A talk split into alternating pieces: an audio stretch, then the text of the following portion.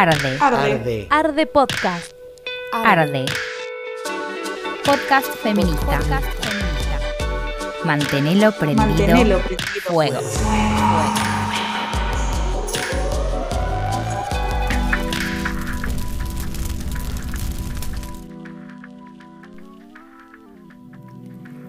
Arde es un podcast que realizamos compañeros de la organización política Abriendo Caminos en colaboración con Compas Amigues. Para que este aislamiento sea solo físico, te proponemos una serie de charlas para estar actives y esquivar así el individualismo del encierro. Acompañanos, difundí, discutí estas ideas con nosotros y seguí aportando al intercambio colectivo. Mantengamos prendido el prendido el fuego.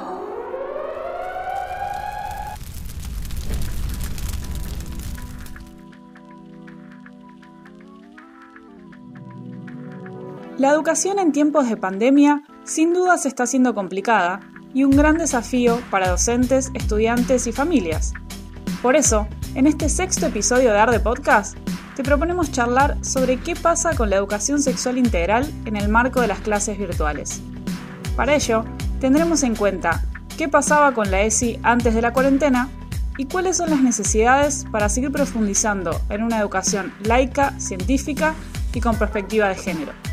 Acompáñanos. La Ley de Educación Sexual Integral fue sancionada en el 2006 y tras años de trabajo se fueron incorporando alineamientos curriculares e instancias de capacitación docente específicas. Es integral porque establece que la educación sexual contempla y articula las dimensiones biológica, psicológica, social, afectiva, espiritual y ética de las personas de forma congruente con un enfoque de derechos humanos. La ESI, a su vez, se plantea como transversal y obligatoria para todos los establecimientos educativos, tanto públicos como privados. Todo esto, sin dudas, resultó un avance importantísimo. Sin embargo, sabemos lo que cuesta en distintos contextos que la ESI sea una realidad. Existen resistencias desde las propias instituciones educativas, desde las familias, desde las iglesias, otras veces hay muchas intenciones pero pocas capacitaciones y acceso a la información. Y en gran parte de los casos se limita a una formación básica sobre anticoncepción en alguna clase aislada de biología.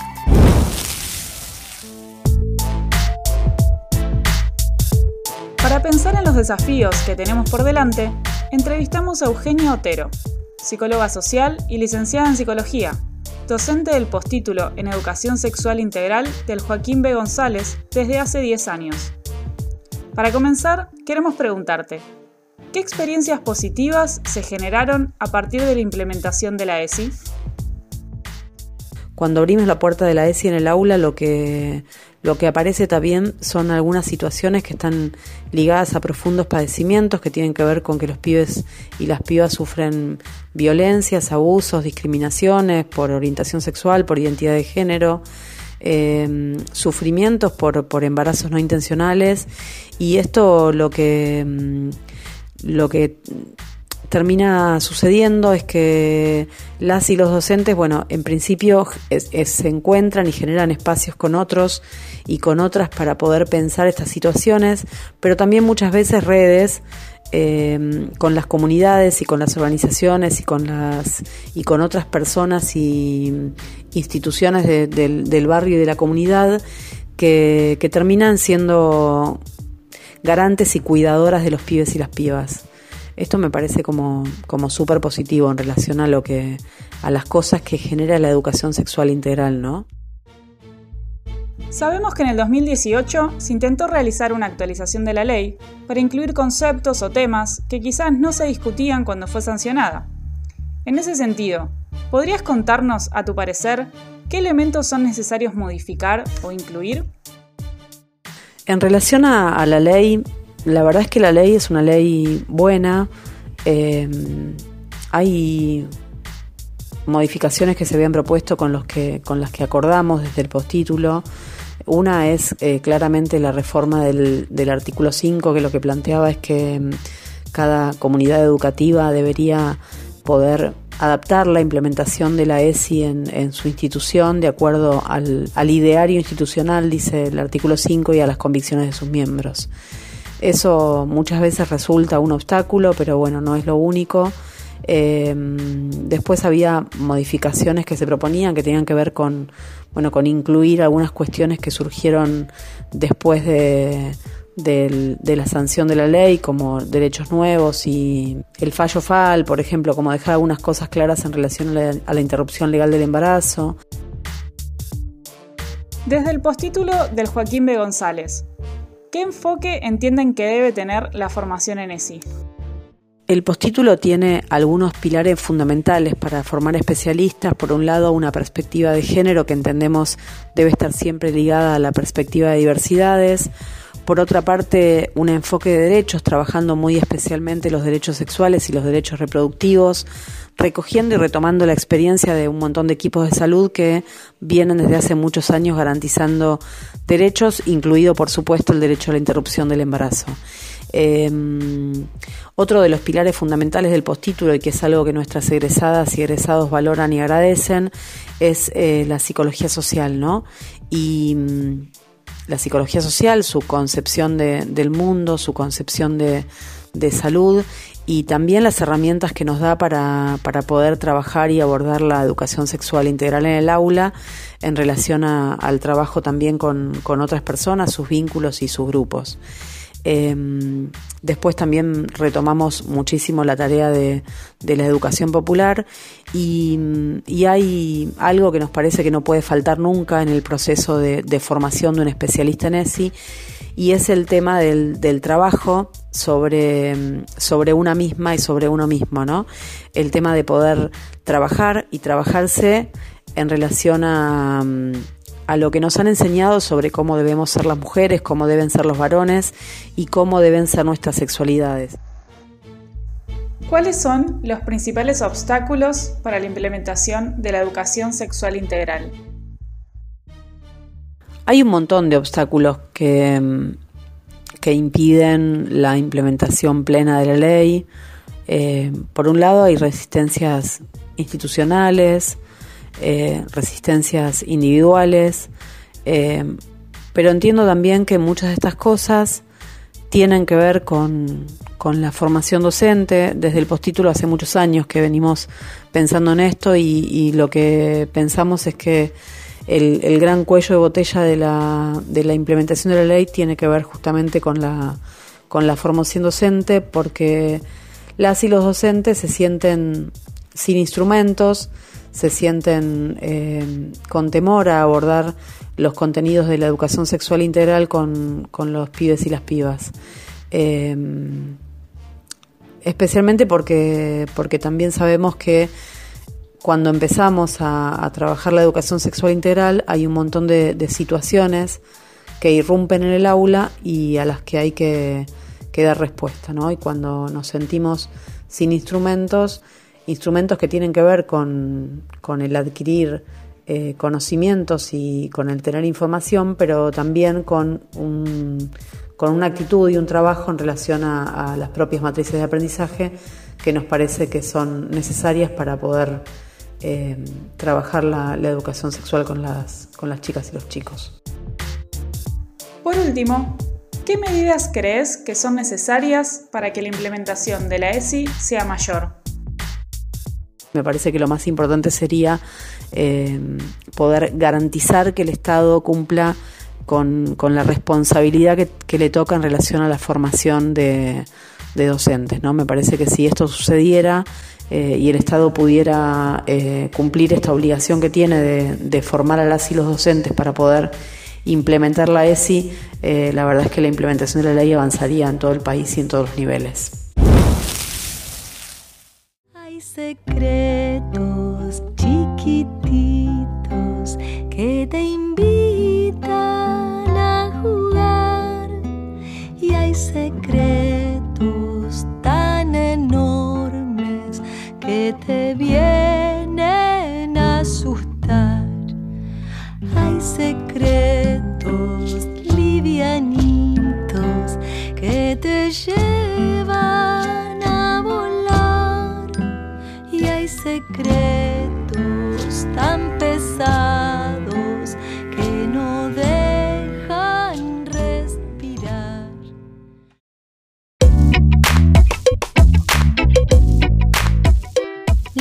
juega un papel clave.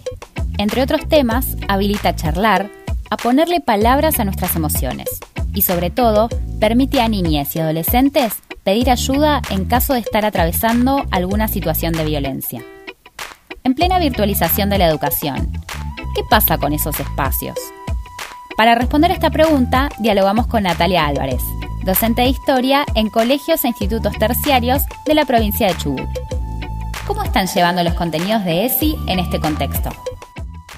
Respecto de los contenidos ESI en el actual contexto de pandemia, el Colegio Universitario Patagónico, en el cual yo trabajo, logró visibilizar en distintas efemérides como el 25 de mayo, el 9 de julio, la historia de mujeres concretas, reales, cuya participación en la historia y en los procesos históricos eh, más complejos de nuestro país, bueno, se ha visto bastante solapada, ocultada, eh, y en ese sentido las redes sociales eh, han servido para, colocar imágenes, para colocar relatos, infografías. Y a su vez hay como toda otra cuestión más pendiente, me parece, que tiene que ver con la noción de autocuidado, de cuidado, ¿sí? que creo que ha quedado bastante en evidencia y que me parece que ese es un tema que está más pendiente, más por desarrollar. Eh, pero que en definitiva da cuenta de cómo venimos avanzando. Creo que la mayoría de los docentes estamos dispuestos a, seguir renovando la agenda de la ESI. ¿Con qué herramientas están contando para poder intervenir en situaciones de vulneración de derechos de niñas y adolescentes? Las herramientas que tenemos actualmente para intervenir siguen siendo limitadas. Digo, el Estado en un punto no termina de asumir su responsabilidad sobre la violencia hacia, hacia la infancia y hacia las adolescentes y adolescentes en general.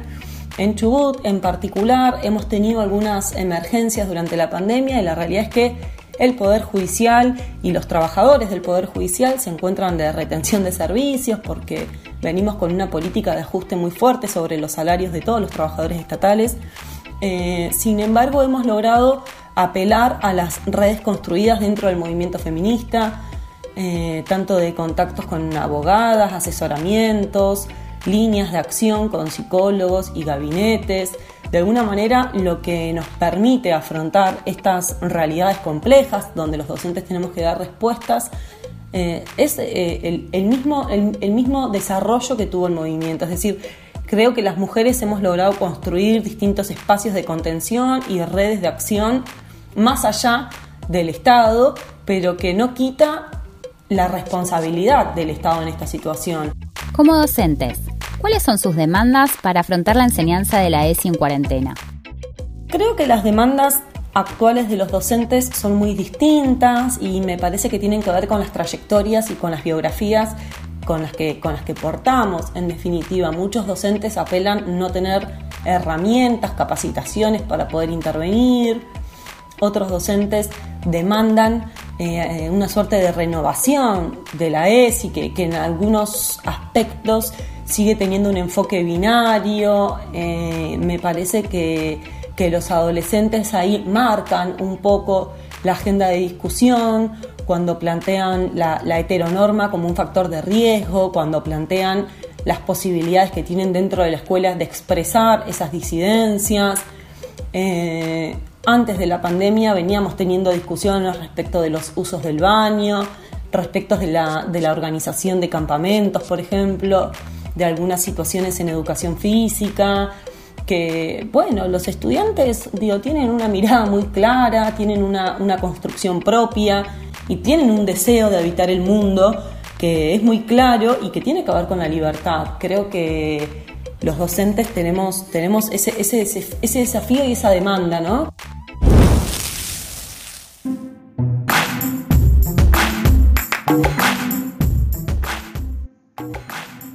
Recuperando lo que charlamos con Natalia, nos parece sumamente importante escuchar la voz de los estudiantes. Por eso, hablamos con Lucero, presidenta del Centro de Estudiantes de la Escuela Media Julio Cortázar de la Ciudad Autónoma de Buenos Aires, y participante del programa de radio El Estudiantazo en Radio Presente. Lucero, ¿cómo era la enseñanza de la ESI antes de la cuarentena y cómo es hoy? La educación sexual integral en nuestras escuelas antes de, la cuarentena, eh, si bien teníamos muchas faltas, si bien hay muchos temas que se siguen sin abarcar, eh, mismo nosotros en nuestro colegio teniendo un equipo de ESI, un equipo de docentes eh, formadas, hay un montón de cosas que todavía no se llegan a hablar. Como que quizás una capa un poco superficial y hay cosas más de trasfondo que no llegan. Y a las aulas pasa un poco lo mismo. a veces se rozan los temas propuestos por los docentes, eh, y antes también lo que se podía era dar más un debate en, clase. Eh, estando hablando, hablando de algo, eh, saltaba los temas de género, de violencia, de lo que sea. Como lo podíamos imponer un poco más. Incluso en las jornadas, que son algo que tenía que estar sí o sí y que teníamos que estar nosotros participando. Ahora no se asegura eso, que nosotros nos lleguen los contenidos. Eh, y bueno, y claramente siempre faltó eh, que esté en la, en la, currícula, que sí o sí, de una forma transversal, todos los docentes lo tengan que dar. Y ahora no sucede eso. Ahora es voluntad, antes ya lo era, pero era mucho más voluntad de cada docente eh, dar o no un contenido de sí. ¿Qué elementos o perspectivas te parece que faltan para tener una educación sexual integral que tenga en cuenta la voz de los estudiantes. Yo creo que mm, los elementos o perspectivas que le faltan a la educación sexual integral para incluir la voz de los jóvenes es primero que nada incluirles en, en los temas que quieran hablar, que es para ellos, para nosotros, y muchas veces no nos incluyen, no nos preguntan, no, no saben qué es lo que realmente nos interesa o qué es lo que nos interpela. Entonces a partir de eso ya, ya como que hay algo en lo que no llega del todo, quizá lo que se quiere hablar. Y después hay perspectivas de género eh, heterosis patriarcales, digamos, que se ven muy marcadas eh, en los contenidos de ESI, desde hablarnos de cómo cuidarnos y, hablar de un forro y no hablar de eh, que no existe un preservativo para eh, una relación sexual que no esté involucrado un pene. Em, a partir de eso hay un montón de cosas que faltan y, y cosas en las que no tienen en cuenta otras diversidades, eh, las diversidades. Hay cosas que también siento que a veces son como un poco incómodas, que tampoco se abarcan mucho. ¿Crees que la implementación de la ESI es una demanda de todos los estudiantes? La implementación de la ESI es una demanda del movimiento secundario, pero no creo que sea una demanda de todos los estudiantes secundarios. Em, ¿Qué quiero decir con esto? Que la militancia secundaria la lleva como bandera, la ESI, eh, pero todos los estudiantes no claramente. Hay situaciones, hay realidades, hay contextos eh, completamente diferentes dentro de todos los estudiantes de la capital. Solo de la capital, no pensemos a nivel país, o sea, solo pensando en esta pequeña porción vemos colegios totalmente diferentes, con ideologías diferentes, con formas diferentes de enseñar y, con posibilidades diferentes también. Entonces no creo que todos los estudiantes sepan la importancia de la ESI como para reclamarla. ¿Qué experiencias de organización y de lucha por la implementación de la ESI desarrollaron ustedes en tu escuela? La derriba de los códigos de vestimenta que justamente nos oprimen, que hablan sobre eh, estereotipos de género que hablan de opresión y la organización en los pollerazos, que es algo increíble.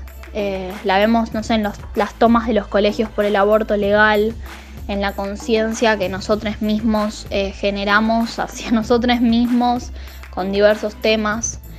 Eh, muchas veces las vemos en situaciones un poco más complejas, como casos de abuso, eh, de violaciones, en las que nos tenemos que organizar entre nosotros para ver qué hacemos al respecto. Eh, cuando escrachan a un compañero, a un compañero. en esos casos todo el tiempo estamos educándonos en, perspectiva de género y educación sexual integral. Algo que está muy bueno, que son los espacios de mujeres y disidencias eh, y de varones. Y otros son también eh, los espacios LGTBQ o como les querramos llamar, en los que son también un poco de contención y un poco de, de construcción. Y esos espacios así entre nosotros para charlar, para debatir y para lo que sea son creo que los que más nos nutren a veces. Para cerrar, Lucero nos comparte esta reflexión. Y la última cosa que quería agregar acerca de la educación sexual integral es, una, es un cambio de perspectiva que se da en la mirada hacia la educación. Porque nosotros la ESI nos la apropiamos y hasta la enseñamos nosotros, los estudiantes, y a veces hasta a los docentes. Entonces cambia un poco la visión de enseñanza, de educación que tenemos, lo normal, la, educación que vemos siempre y que hay algo que no nos queda del todo conforme, que hay algo que nos parece que no funciona del todo bien. Yo creo que la ESI viene a romper un poco esto, porque, bueno, eso justamente viene de la mano con la falta de formación en ESI de los docentes. Al, darse vuelta el paradigma, eh, al, que nosotros nos pongamos a, enseñar y apropiarnos de esto y a enseñarnos a nosotros mismos, mismos, creo que rompe algo y, y hace un cambio de paradigma en el sistema educativo.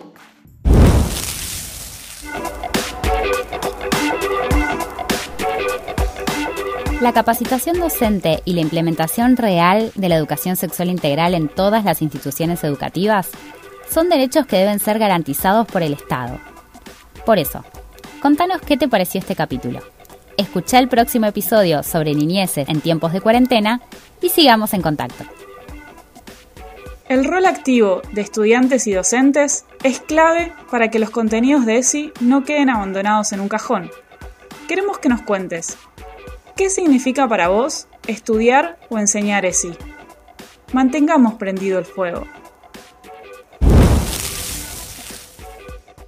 Arde. Arde Seguinos en Anchor, Evox y Spotify. Los episodios salen quincenalmente.